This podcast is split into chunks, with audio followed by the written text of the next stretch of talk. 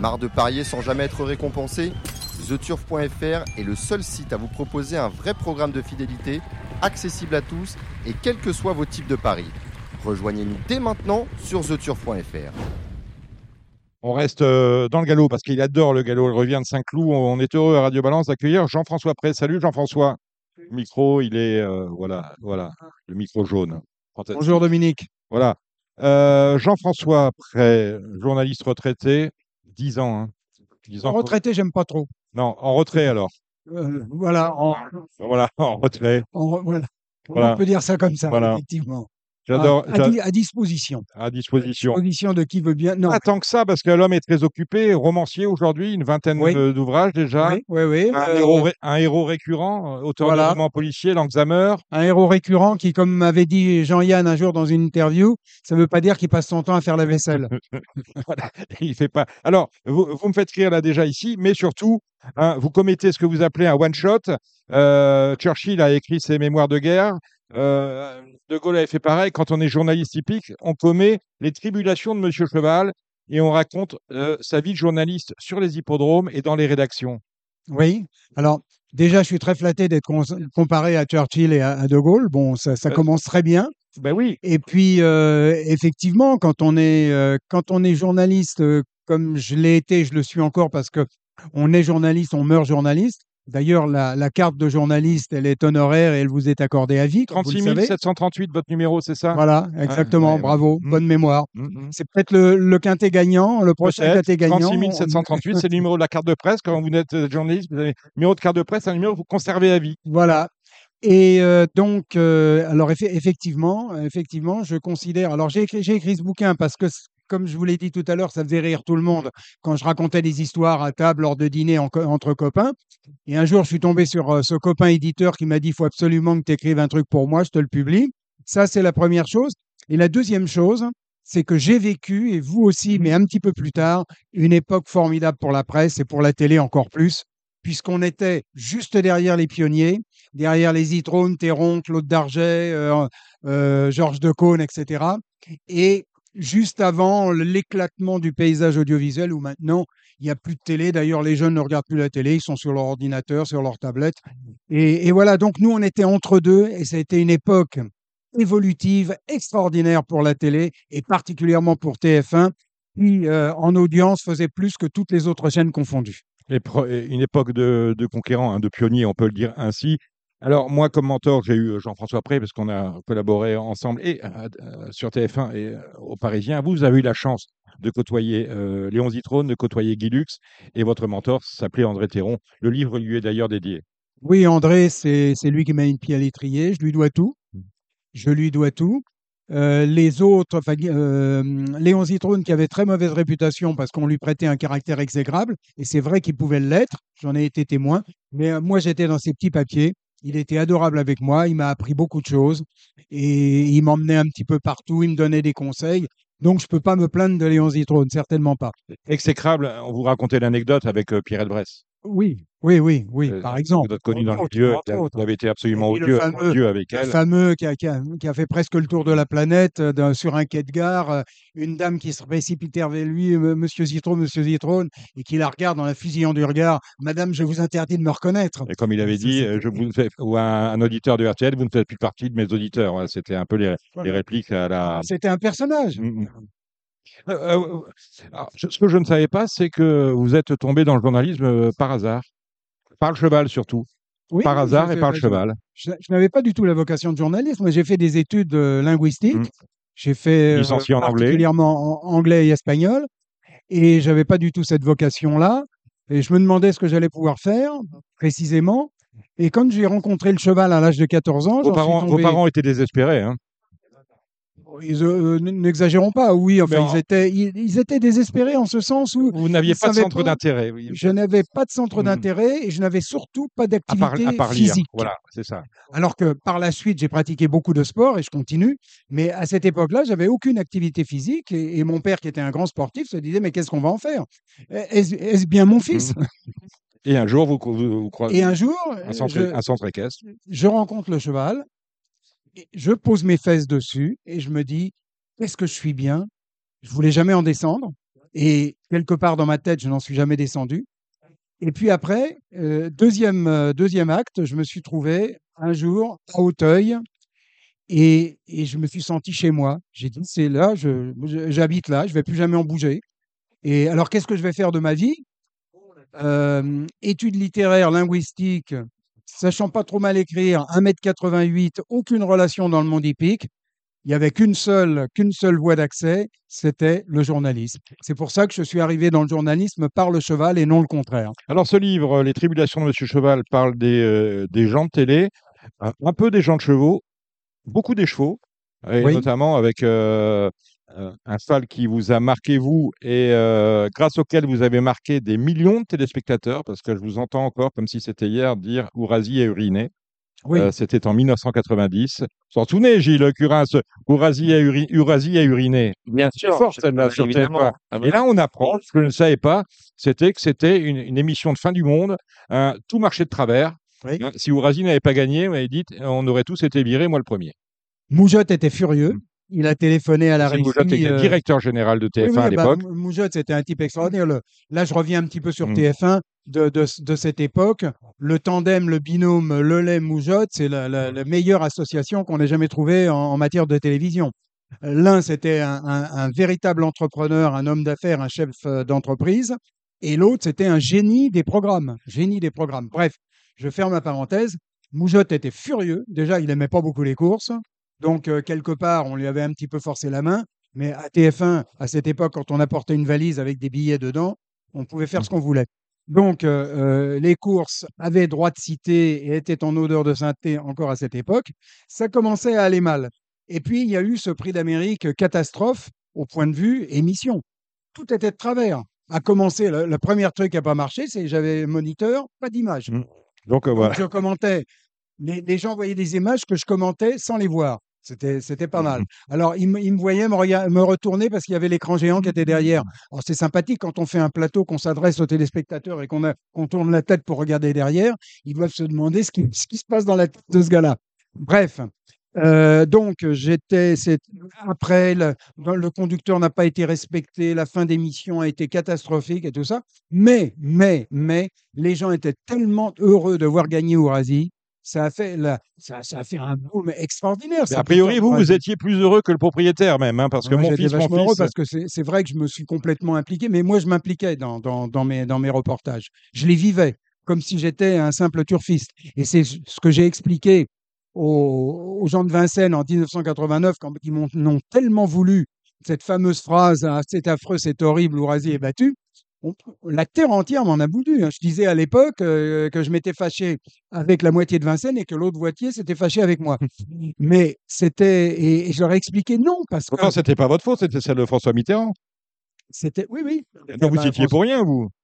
La seule fois où il est venu à Vincennes, la dernière fois qu'un président de la République est venu sur un hippodrome, c'était C'était François ça, Mitterrand voilà. en 1989. Non, mais j'y étais pour mon commentaire. On m'en a voulu d'avoir dit ça, de ne pas avoir mis en, en- en valeur la victoire de Calais GD. Mais je suis désolé, moi. il, je était, la- il a même été, il était même battu par Potin d'amour. Oui, oui. Alors il paraît que vous en riez aujourd'hui avec Yann Krutov. Krutov, il en rigole aujourd'hui. Oui, oui. Et, et donc, mais moi, j'ai expliqué. je Il est même battu par Potin d'amour. Imaginez le drame. je me suis mis à la place des turfistes.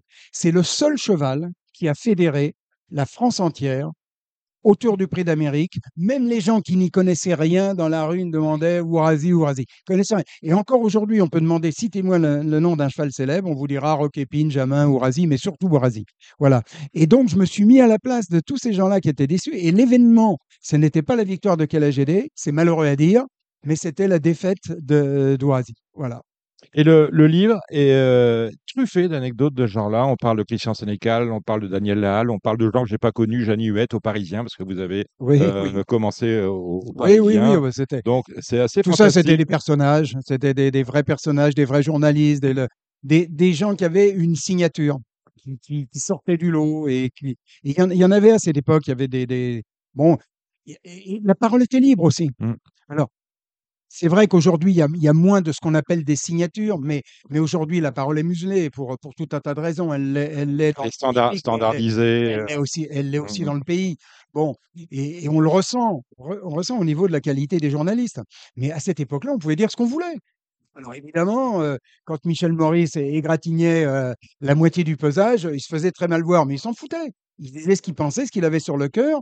Et on avait beau critiquer Michel Maurice, tous les entraîneurs se précipitaient le lundi matin pour acheter le Figaro pour voir ce qu'il avait écrit et s'il n'avait pas écrit quelque chose sur eux.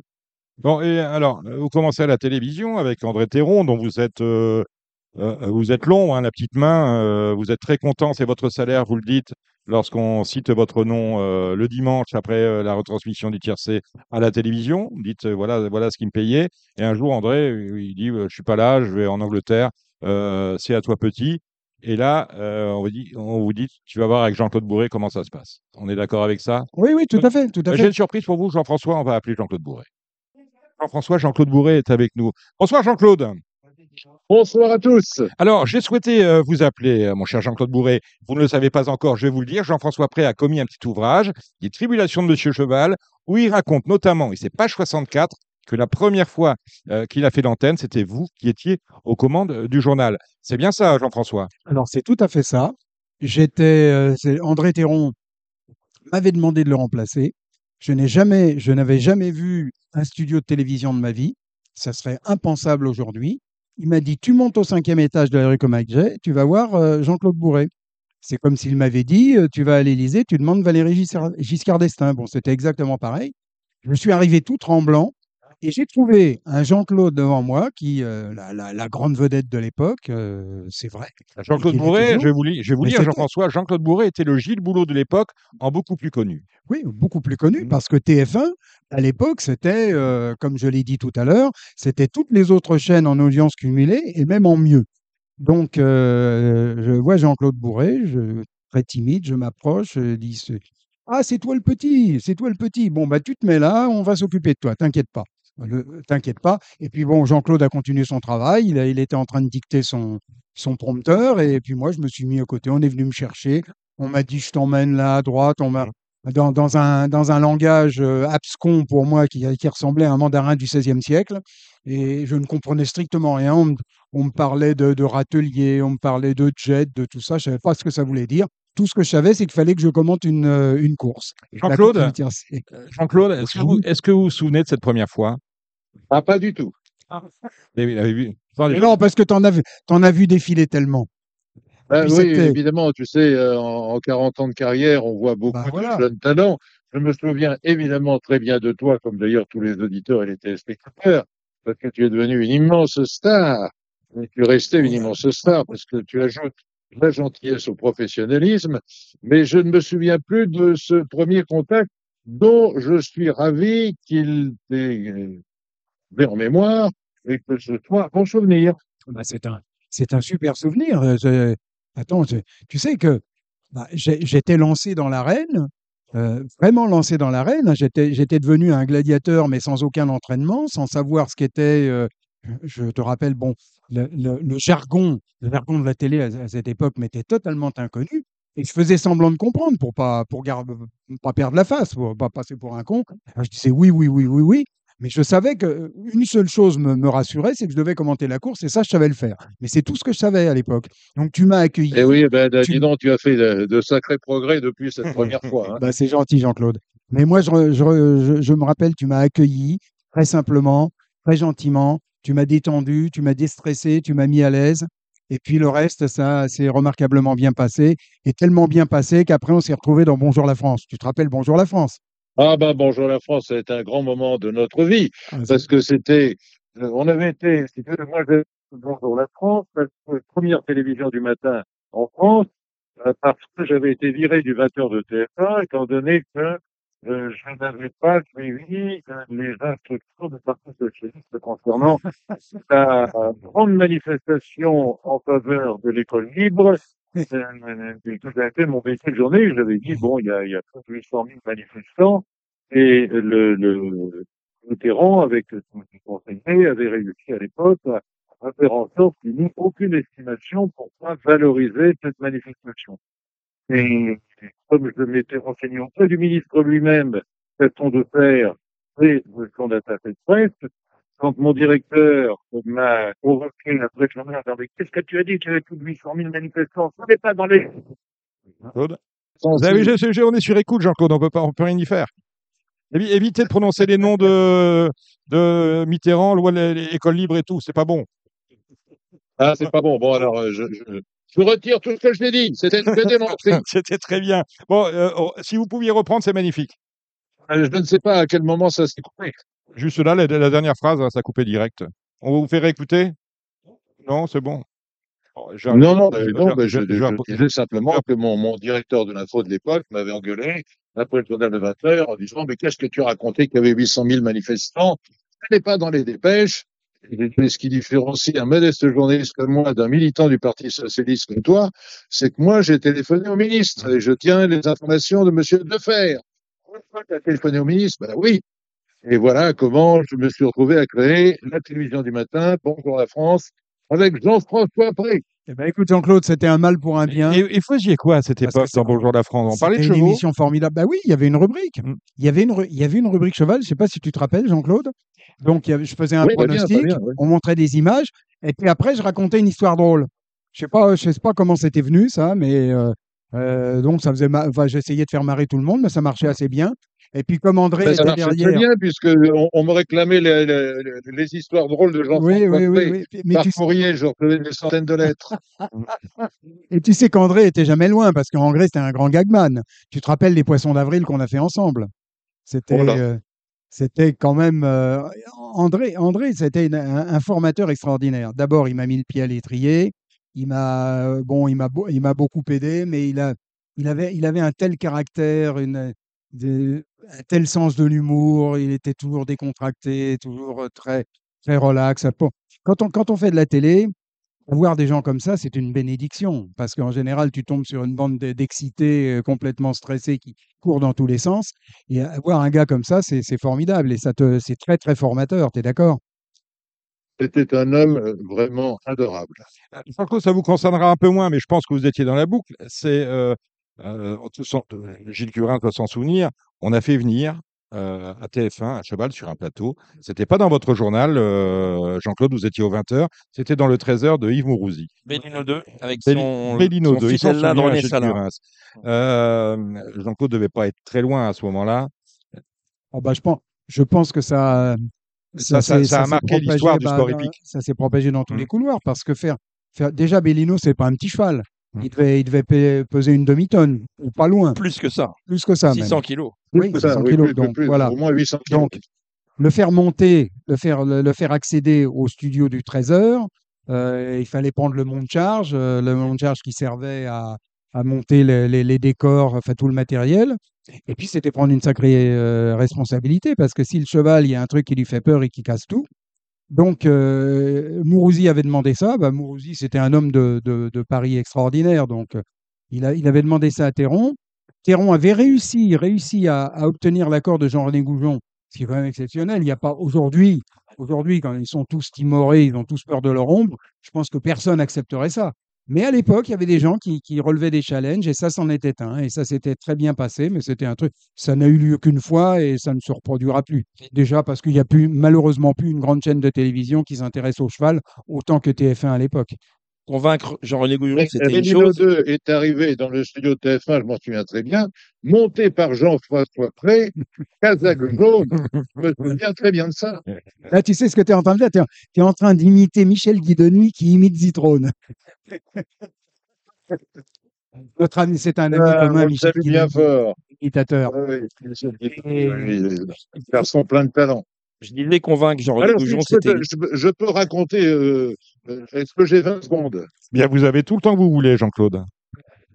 Ben, Je voudrais raconter comment les interdits sont arrivés dans le milieu hippique. Ah, voilà. J'étais- à l'époque rédacteur en chef de France Inter. euh, et euh, il y avait évidemment le dimanche André Théron qui, toujours à la fin du journal, euh, donnait les pronostics des favoris. Et moi, j'étais tout jeune, plein d'allant, euh, comme je le suis évidemment aujourd'hui, à 83 ans. Et donc, euh, euh, je lui dis à la fin du journal, euh, quand on était en antenne, j'ai dit, écoute, euh, André, il faut qu'on trouve un truc, euh, il faut qu'on trouve un truc le, avec le passé.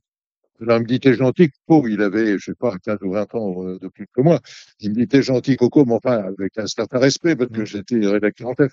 Il me dit, t'es gentil, Coco. Le, le, le tiercé, c'est toujours le premier, le deuxième, le troisième, hein, c'est pas les derniers. Je dis, mais putain, mais voilà l'idée. Quoi l'idée? Quoi l'idée? Non seulement tu vas donner le pronostic premier, deuxième, troisième, mais tu vas donner un ou deux chevaux qui n'ont aucune chance d'arriver, et on va appeler ça les interdits. Il me regardait avec des yeux comme des troublantes, il comprenait pas ce que je voulais dire. Et comme j'étais le, le, le rédacteur, il m'a dit, mais comment ça, les interdits? Mais ça n'intéressait personne, ça. J'ai dit, si, si, si, tu vas voir. Écoutez, le pronostic des favoris et le pronostic des interdits. Ah bon, tu crois, tu crois? Bon, il l'a fait parce que je lui ai demandé de le faire. Il a eu un succès qui continue puisque tous les journaux hippiques ont repris ça parce que moi, je n'avais pas euh, compris une chose. C'est que quand tu as, par exemple, 12 chevaux au départ et que tu en élimines un ou deux, le nombre de combinaisons diminue alors que c'est Vertigineusement. assez considérable, c'est mathématique. Mm. Et donc tout le monde a appris ça, c'est les oubliés, les, les sans chance, euh, les interdits, etc.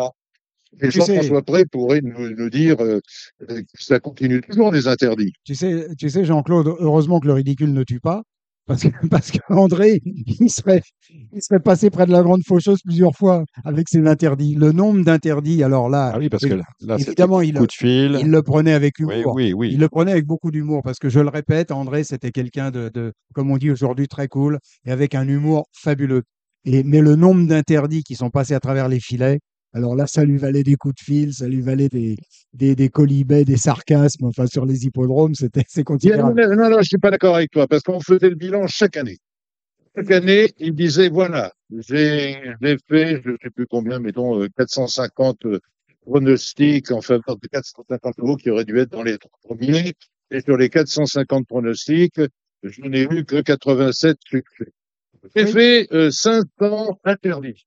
Et sur les 500 interdits, il y en a qu'une vingtaine euh, qui m'ont fait la nique et qui sont malgré tout arrivés dans les trois Mm. premiers. Oui, mais je, Donc, non, mais, il y avait beaucoup plus non, de mais- avec les interdits euh, qu'avec les non, favoris. mais je suis d'accord avec toi, Jean-Claude. Simplement, tu, tu ne connais pas le monde des turfistes, c'est un monde tolérance zéro.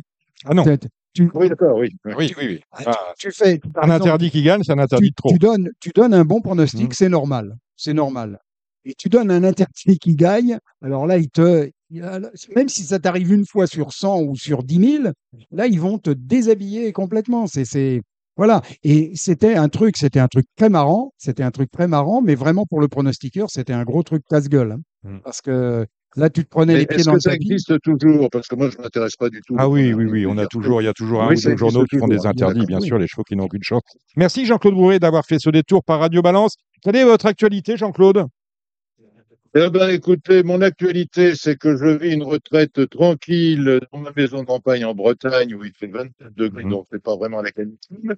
Que j'ai sorti il y a quelques semaines, euh, mon, je sais plus, 52e ou 54e livre qui s'appelle Les ovnis voyagent dans le temps Mhm. et qui explique pourquoi on voit des ovnis depuis des milliers d'années, mais qu'ils ne prennent pas contact avec nous au sens où on l'entend. Ben voilà qui est, voilà qui est dit. En tout cas, ça m'a fait euh, personnellement plaisir et euh, Bah, également encore plus. Moi, ra- plus. ravi, ouais, qui souvenait, qui raconte avec euh, euh, beaucoup d'émotion euh, ses débuts auprès de vous dans les tribulations de Monsieur Cheval. Merci Jean-Claude. De toute façon, je vais te rappeler, Jean-Claude, parce Voilà. qu'il faut, il faut qu'on se voit, qu'on fasse un truc avec Michel et puis Ah, mais absolument. Dès que je rentre à Paris, à la fin du mois, on déjeune tous ensemble. C'est qui Exactement. paye. Exactement. C'est toi qui. Parce que Voilà. J'ai gagné tellement d'argent avec les pronostics de Jean-François Pré, ça continue encore cette semaine, que je ne suis pas à 10 000 euros près. Donc je vous invite. Et les téléspectateurs et les auditeurs, tout le monde, venez tous. Merci Jean, merci Jean-Claude. Au revoir. Pas de problème. Au Au revoir. revoir. Bon ben voilà qui est dit. Vous avez plaisir. Voilà. Non, il faut vraiment lire. Il y a euh, tout. euh, Énorme, énorme. On, on- on comprend les courses depuis euh, 1975.